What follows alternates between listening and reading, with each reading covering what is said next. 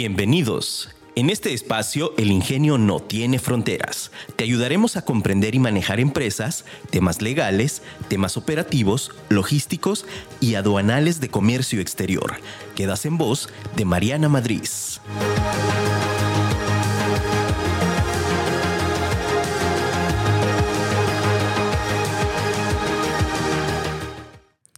Valores. La educación sin valores, por muy útil que sea, parece más bien hacer del hombre un diablo más astuto. Lewis. Hola, ¿qué tal? Muy buenos días en este tu programa El ingenio no tiene fronteras. Soy Mariana Madrid y estoy muy contenta de estar el día de hoy aquí contigo, como todos los martes en punto de las 9 de la mañana. Este programa es un programa que hacemos para ti empresario, para ti emprendedor, para ti empresa que quiere comenzar a cumplir sus sueños. Y el día de hoy estoy muy contenta de estar aquí contigo. Ya sabes que a mí me encanta y disfruto muchísimo este programa y disfruto compartirte información de valor eh, que te puede ayudar a ciertas disposiciones a ciertos asuntos que tú puedas llevar en materia de comercio exterior o en cualquier materia que tenga que ver con finanzas, negocios, emprendurismo, ¿no? Eh, administración, mercadotecnia, ventas y demás. Entonces, bueno, el día de hoy eh, traemos un programa eh, sobre las formalidades que deben de llevar los escritos libres o promociones que hacemos dirigidos ante alguna autoridad, particularmente aquellos que van dirigidos hacia el Servicio de Administración Tributaria o hacia las eh, Secretaría de Hacienda y Crédito Público en razón de ingresar algún escrito que nos pueda eh, o en el cual nosotros hagamos alguna petición o solicitemos alguna aclaración o queramos hacer algún trámite eh, o ante cualquier requisito que tengamos que presentar ante la autoridad, hay que cumplir ciertas formalidades. Recordemos que en el ámbito de, de, los negocios y en el ámbito de la legislación, pues bueno, siempre debemos de ir siguiendo las formalidades y este cuadro legal que tiene que ver con la documentación. Entonces, en este sentido, y me voy a ir a lo mejor un poquito técnica, ¿no? Desde la parte de, derecho, eh, recordemos que si bien constitucionalmente el artículo 14 y el artículo 16 nos amparan a todos los ciudadanos con respecto a que las autoridades, cuando nos hagan o exijan un acto de molestia, eh, tienen que fundamentar y tienen eh, que señalarnos, aparte del fundamento, el fundamento es esta parte legal, el esquema legal, las leyes, el artículo que dice, dónde dice, ¿no? Eh, hay que fundamentar, también hay que argumentar. ¿Y qué es argumentar? Pues bueno, la argumentación es básicamente hacer el match con la ley de lo que yo estoy diciendo porque hace match con ese artículo. Es donde ya señalamos el argumento bajo el cual nosotros sostenemos alguna situación con respecto a algo que dice la ley, ¿no? Como por ejemplo, eh, podemos mencionar, y para que me entiendas un poco mejor, esta parte de, ¿no? Con, con respecto a lo que señala el artículo 33 eh, constitucional, se refiere a tal, tal, tal y tal, ¿no? Y ahí mencionamos ya una, un aspecto particular del artículo 36. 33. Eh, o con respecto a lo que señala el artículo 14 y 15 constitucional, en razón de la fundamentación y argumentación, señalo que eh, la autoridad no fundamentó o no argumentó debidamente los medios que me señalan, ¿no? Eh, a eso se refiere fundamentar y, argumentar. Entonces, en este sentido, pues bueno, siguiendo este marco regulatorio, eh, existen ciertos lineamientos para todos aquellos avisos, promociones, formatos, cartas, solicitudes que vamos a hacer eh, libremente. ¿Qué quiere decir? Que no existe un formato o que no existe un, machote ya hecho eh, que, que, hay que seguir, ¿no? O sea, por ejemplo, si tú vas a solicitar algún trámite, pues de pronto te dicen llene tal formato, el formato número tal, ¿no? En Cofepris, el Cofepris 0120 ya es un formato establecido, no tienes que hacer nada, pero en cambio si te dice un escrito libre, eh, tiene que hacer una carta, tiene que hacer una declaración bajo protesta, tiene que hacer una, una solicitud eh, que a su favor convenga. Todo esto que estoy mencionando, pues son algunos ejemplos donde nos está solicitando algún escrito o promoción libre. Es decir, que nosotros lo podemos llenar y señalar y hacer en el formato que nosotros querramos. Sin embargo, eso no quiere decir que no vayamos siguiendo una metodología y que no vayamos siguiendo ciertos requisitos que nos solicitan formalmente este tipo de registros. Y entonces hoy vamos a platicar acerca de eso. ¿Cuáles son los requisitos mínimos que debe de llevar un escrito libre o una promoción en relación a lo que nos solicita la ley? ¿Sale? Y particularmente para aquellos escritos que van a la Secretaría, sobre todo Secretaría de Hacienda y Crédito Público, al SAT, eh, a la Secretaría de Economía, y podemos nosotros también replicar estos requisitos ante cualquier otra secretaría, adicional a otros, algunos otros, ¿no? Importantísimo. Primero voy a mencionar como los generales para cualquier escrito, consulta y demás, y después me voy a meter exclusivamente lo que nos dice la regla de comercio exterior, que son para aquellos escritos que tienen que ver en materia de comercio exterior, ¿sale? Y entonces nos vamos a ir al primer artículo, que es bien importante mencionar, que es el artículo 18 del Código Fiscal de la Federación. Este artículo 18 nos dice, formalidades de las promociones. Y entonces aquí yo te voy a decir, eh, regularmente, regularmente, eh, una promoción, le vamos a dar un ejemplo, vamos a darle un sinónimo, más bien un ejemplo, un sinónimo a un escrito libre. Sale una promoción, es, puede ser una solicitud, puede ser una carta, puede ser una carta aclaratoria, puede ser una petición. Entonces, es una, a eso se le conoce como promoción, ¿sale? Entonces, en este sentido, bueno, nos dice las formalidades para la, promoción tendrán que ser las siguientes, ¿sale? Eh, ahora, bien, las promociones en materia fiscal, en materia fiscal, se pueden ingresar a través del buzón tributario, que es a través de la página del SAT las ingresemos o no a través de ese medio, es decir, si a lo mejor tú lo vas a presentar físicamente, de cualquier manera debe de llevar lo, mínimo de estos requisitos. Sin embargo, este artículo 18 nos hace mucha énfasis en el tema del buzón tributario. De cualquier manera, pues bueno, lo vamos a hacer en un, en un Word. Eh, después lo convertimos a PDF, lo imprimimos lo, o lo imprimes directamente del Word, pero hay que subirlo en PDF de una manera muy clara. Y nos señala que estas promociones deben de llevar lo siguiente. Primero, el nombre, la denominación, o razón social. Entonces, primero, ¿quién es el promoviente? ¿Quién es la persona que va a ingresar este escrito? ¿Quién es la empresa? Nombre de la empresa que va a ingresar este escrito. Entonces, vamos a irnos primero, si es persona física, pues con su nombre, su nombre completo. Si es persona moral, la razón social completa de la empresa. ¿Sale? Razón social completa, el nombre o denominación o razón social. Después, su domicilio fiscal. Domicilio fiscal, bien importante. Acuérdate que el domicilio fiscal es el domicilio que tenemos registrado ante el SAT en nuestra constancia de situación fiscal. Entonces hay que señalar el domicilio fiscal. Es bien importante señalar también el domicilio fiscal. Tercer punto, el RFC el RFC de la empresa o de la persona moral. Eso es muy, muy importante que tenga el RFC. Número dos, eh, señalar a qué autoridad nos dirigimos y cuál es el propósito de la promoción. Yo en esta sección y siguiendo un poquito la estructura de los, de los documentos legales, te sugiero siempre iniciar el, al calce derecho de tu hoja en la parte de arriba, pegado al calce derecho, hay que señalar primero el eh, principalmente la ciudad, el estado y la fecha. Es lo que yo te sugiero, por ejemplo, Zapopan, Jalisco, a 22 de agosto de 2022, un ejemplo. Siguiente renglón, hay que poner asunto, dos puntos, y entonces en el asunto, pues bueno, te vas a ir a señalar justamente eh, cuál sería el motivo, ¿no? A lo mejor tú ibas a decir, eh, asunto, eh, aclaración sobre el trámite fulanito de tal que ingresamos tal fecha, ¿no? O a lo mejor aclaración, por ejemplo, consulta de clasificación arancelaria. Y entonces lo señala conforme al artículo 49 punto, ¿no? O sea, ese es tu asunto, ¿de qué vamos a hablar? Entonces te, sugiera, te sugiero que lo señales y luego un renglón abajo y ahora te vas a ir pero pegado al calce izquierdo de la hoja y entonces señalas ahí a la Secretaría.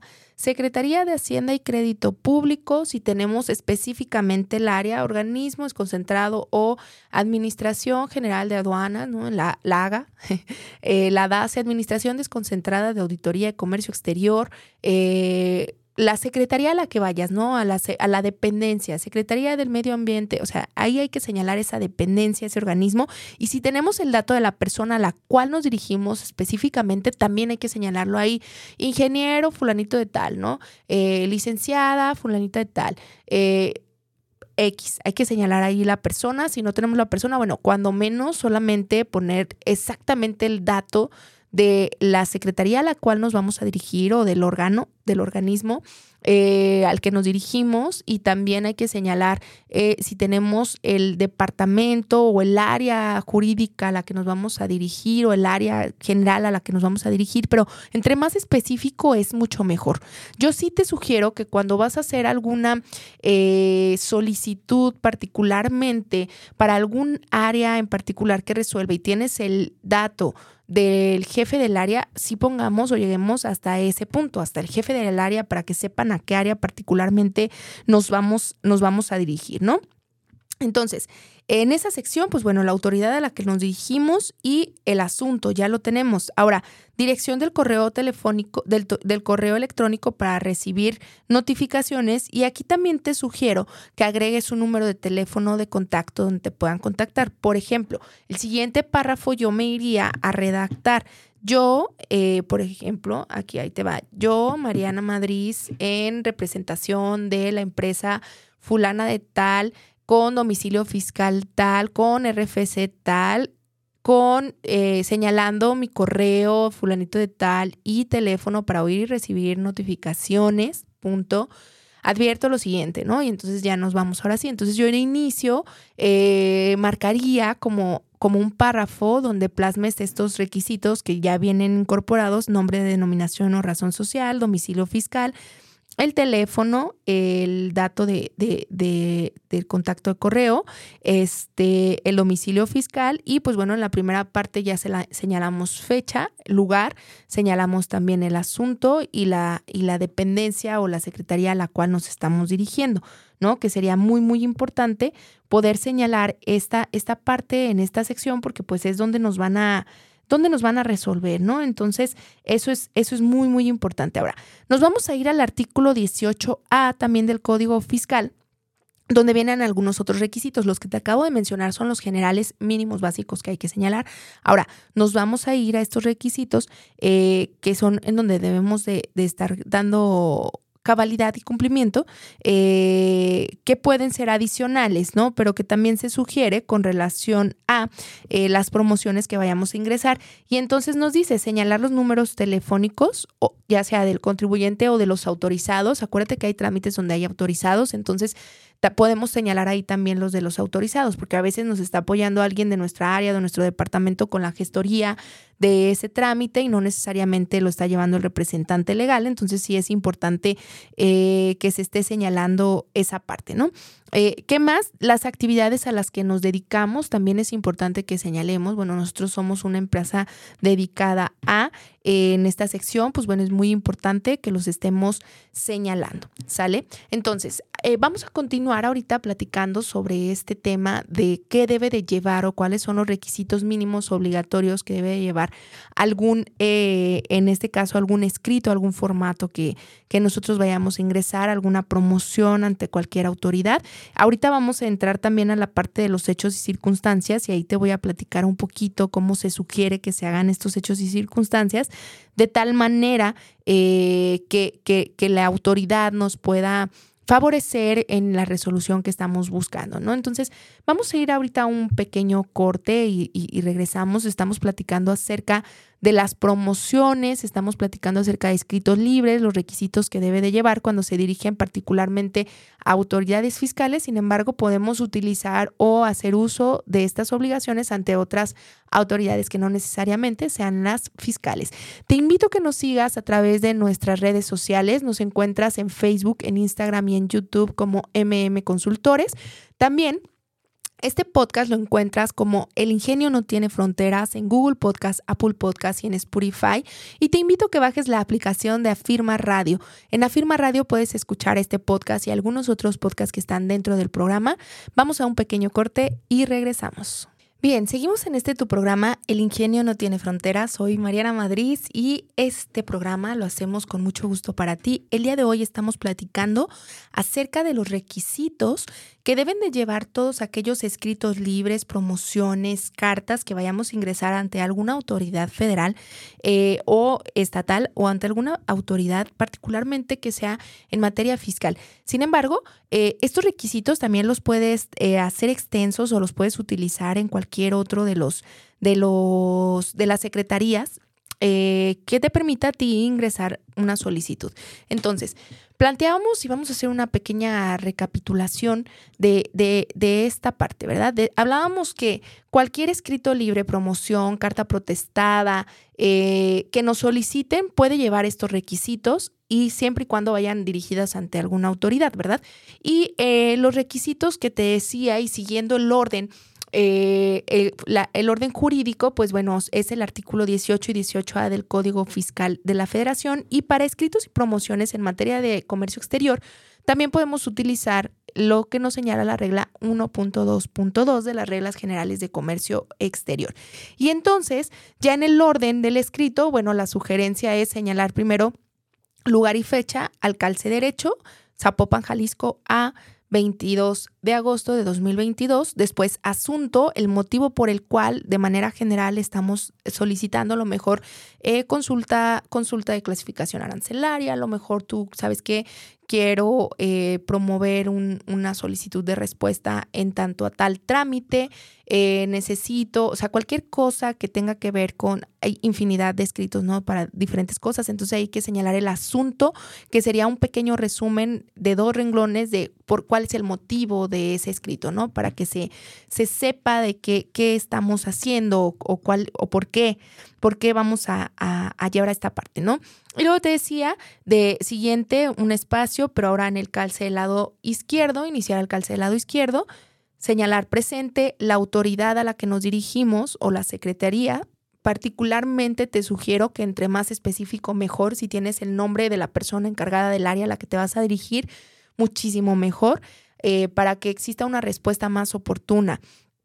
Y bueno, el primer párrafo ahí te decía que hay que señalar el nombre, la razón social, el domicilio fiscal, el RFC, el correo y el teléfono de contacto para que podamos desde un inicio, pues bueno, cuando se te dé respuesta, sepan a dónde enviar la respuesta o con quién contactar por si hay alguna duda, ¿no? Entonces, particularmente llevábamos eso dentro de nuestro resumen.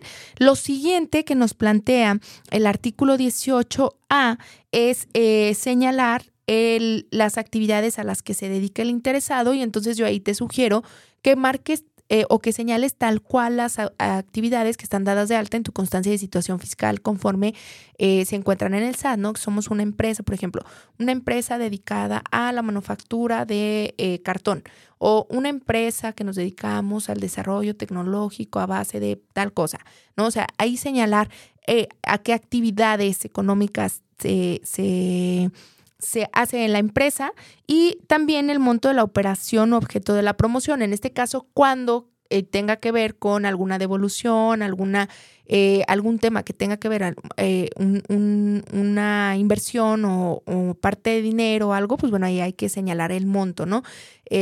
cuando no, pues bueno, no es necesario porque entonces no nos aplica este requisito porque probablemente no exista tal cual eh, un monto de, operación que tenga que ver con, con esto, ¿no? O sea, realmente no necesariamente van en ese sentido. Después nos dice, señala todos los hechos y circunstancias que estén relacionados, relacionados con la promoción. Y aquí te va el tip. ¿Cuál es el tip? Tú vas a señalar hechos, dos puntos y aparte. Y vas a ir poniendo primero, segundo, tercero, cuarto, ¿no? Aquí la sugerencia es cuenta la historia. Cuenta la historia, cuenta el chisme, platica de la autoridad todo, qué pasó primero, qué pasó después, qué pasó tercero. Primero ingresamos un trámite el día fulanito de tal ante la ventanilla única eh, con relación a tal cosa. Segundo, la ventanilla única nos dio el número de CUSE tal presentado y recibido tal día. Tercero, al día de hoy han pasado tantos días y no hemos tenido respuesta y el plazo ya se encuentra vencido. Cuarto, o sea, tú vas a ir ahí señalando punto por punto qué pasó. Aquí mi sugerencia es que sí lo platiques a modo de historia, que sí lo platiques a modo de chisme, así con todos los detalles de un chisme de que quién dijo, cuándo dijo, cómo dijo, en dónde estaba, quién estaba, qué resolvió. Evidentemente, todo lo que tú señales ahí en un punto que sea, que vamos a ver un poquito más adelante, eh, es información, son evidencias que tú debes de adjuntar a esta promoción. Entonces, sí hay que tener muy importante eh, los datos, la información que vas a señalar, pues que sea verídica, porque acuérdate que siempre nosotros al ingresar un escrito estamos haciéndolo bajo protesta de decir la verdad.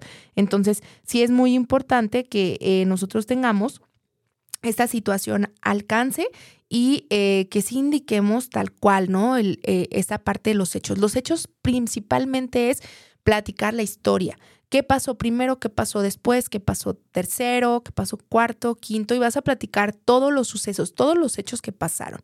Y luego enseguida tenemos las circunstancias, podemos tener, son hechos y luego tenemos las circunstancias.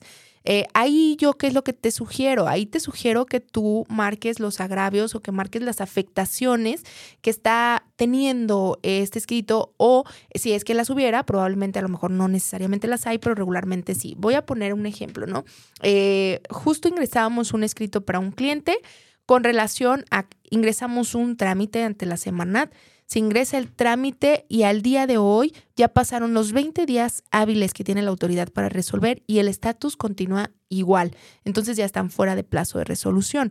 Nosotros tenemos una urgencia de tener ese, ese trámite porque las ventas se encuentran paradas, ya que no podemos, si no nos otorgan un número que nos tienen que resolver, no podemos iniciar exportaciones. Entonces, eh, ¿cuál fue los hechos? Pues bueno, en los hechos señalamos con fecha fulanita de tal, se presentó tal persona ante tal autoridad en donde se dio un acuse de recibo eh, para el trámite y se presentó tal cosa, ¿no? Segundo, la autoridad recibe, firma y genera el número de bitácora o de expediente fulanito de tal.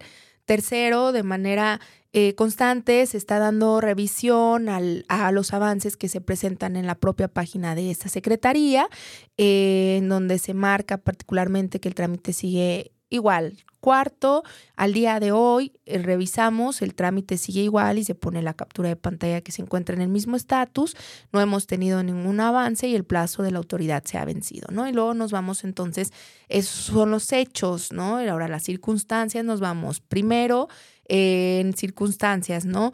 Relacionado al punto anterior, nosotros somos una empresa que nos dedicamos a tal, tal, tal y tal cosa. Eh, actualmente esta empresa está, hizo una inversión de tanto para conseguir esto y el plazo vencido o la resolución, que, el, no tener una resolución por parte de la autoridad, eh, nos está afectando de tal y cual manera. Entonces yo ahí te invito a que pongas las circunstancias, cómo te está afectando. ¿No? Que señales, eh, actualmente tenemos una plantilla laboral de tantas personas que dependen totalmente del modelo de negocio, el cual no puede vender en este momento porque dependemos de la resolución de esa autoridad, lo cual implica que nos está afectando de tal, tal, tal, tal, tal, tal manera y tú ponle ahí todo, todo, todo el choro, toda la, la realidad de cómo te está afectando, ¿no? El que la autoridad no vaya siguiendo su plazo. Y luego nos vamos entonces al solicito que sería el, punto final en esta, en esta sección, ¿no? Y, o puedes poner también antes de él el fundamento con relación a lo que señalan los artículos tal, tal y tal, pues solicitamos lo siguiente y luego ya solicita, solicito, ¿no? Eh, y ahí vamos a hacer nuestro, nuestro marco, lo puedes hacer ahí o puedes ponerlo por separado, ¿no? También en las circunstancias puedes señalar. La norma, por ejemplo, en, el, en este caso, la norma fulanita de tal, en su artículo tal señala que el plazo para que la autoridad resuelva es 20 días. Las circunstancias es que al día de hoy no hemos tenido una respuesta y han pasado tantos días, ¿no? Eh, así es como vamos haciendo esta cuadratura. Y en el solicito, finalmente lo que vamos a marcar es que estamos solicitando, primero, que se nos reconozca la personalidad, segundo, que la autoridad nos dé respuesta al presente escrito, tercero, que adicional se nos resuelva el trámite bajo el cual se está señalando en el asunto que se encuentra fuera de plazo de la autoridad, ¿no? Porque finalmente eh, nos está dando eh, pues tenemos ahí un tema con, con, la afectación que nos está dando, ¿no? Entonces, e, esa sería la sugerencia con respecto a los requisitos. Adicional, recuerda todos los escritos y promociones, obviamente una despedida cordial, sin más por el momento, nos despedimos cordialmente, quedando atentos a que se nos apoye y se nos resuelva con esta resolución, con esta consulta, con este escrito, con esta promoción, eh, con, con, esta carta, ¿no? Como lo, queramos señalar. Firma RFC de la persona que firma, poner el cargo, ahí te sugiero representante legal, este, eh, persona autorizada, eh, que lo señalemos ahí, ¿no? Recordemos que o puede ser persona autorizada para ese trámite o eh, puede ser la, el representante legal. En caso de que sea una persona autorizada, previamente debió de haber tenido la autoridad, realmente la autorización firmada y protestada. Si no, no va, la vamos, no va a ser válido ese escrito, tendría que ser eh, directamente por el representante legal, ¿no? Para que sí tenga esta, esta validez. Ahora, ¿Cuánto tiempo a partir de que nosotros hacemos un ingreso de consulta, promoción o demás? Pues bueno, depende mucho del trámite. Cuando es que estemos buscando una respuesta de manera general de la autoridad porque no se ha posicionado con respecto a algo, son 10 días hábiles. Son 10 días hábiles para que la autoridad nos dé respuesta y que entonces nos va a dar respuesta ¿qué? a ese escrito que nosotros estemos ingresando. Por eso es muy importante la formulación de la información en, en, en los escritos de qué es lo que quieres saber. ¿Por qué? Porque la autoridad solo te va a resolver lo que tú quieras saber o estés señalando específicamente en el escrito y cómo lo estés señalando. Entonces, es muy importante la redacción de cómo esperamos esa respuesta. Acuérdate que eh, a calidad de preguntas, calidad de respuesta. Entonces, lo mismo, a calidad de escrito, calidad de respuesta de la autoridad, ¿no? Entonces, hay que ser muy, muy específicos en esta, en esta parte, en esta sección. ¿Sale? Espero que esta información que te, que te marcamos el día de hoy te sea útil, te sea de valor, eh, que con esto ya tengas una idea un poco más estructurada de qué debe de llevar mínimo eh, los escritos y, promociones, escritos libres y promociones ante alguna autoridad, particularmente en las autoridades fiscales, pero recuerda que esta información también la puedes utilizar aunque no sean fiscales, con cualquier otra secretaría, autoridad eh, que tengas que en la, con la que busques resolver algo, pues bueno, y que quieras ingresar algún escrito o debas ingresar algún escrito, pues bueno, aquí te dejo la información. Hoy te hablaba de la palabra y te hablaba y te decía de los valores, te decía la educación sin valores, por muy útil que sea, parece más bien hacer del hombre un diablo más astuto. Esto lo dijo Lewis y, me quiero despedir con esta frase porque me parece muy importante eh, que sepamos, ¿no? Que sepamos que no necesariamente la educación nos, nos va llevando con una formación de valores de manera integral. Los valores aquí son sumamente importantes en comercio exterior y en cualquier otra eh, materia y en la vida.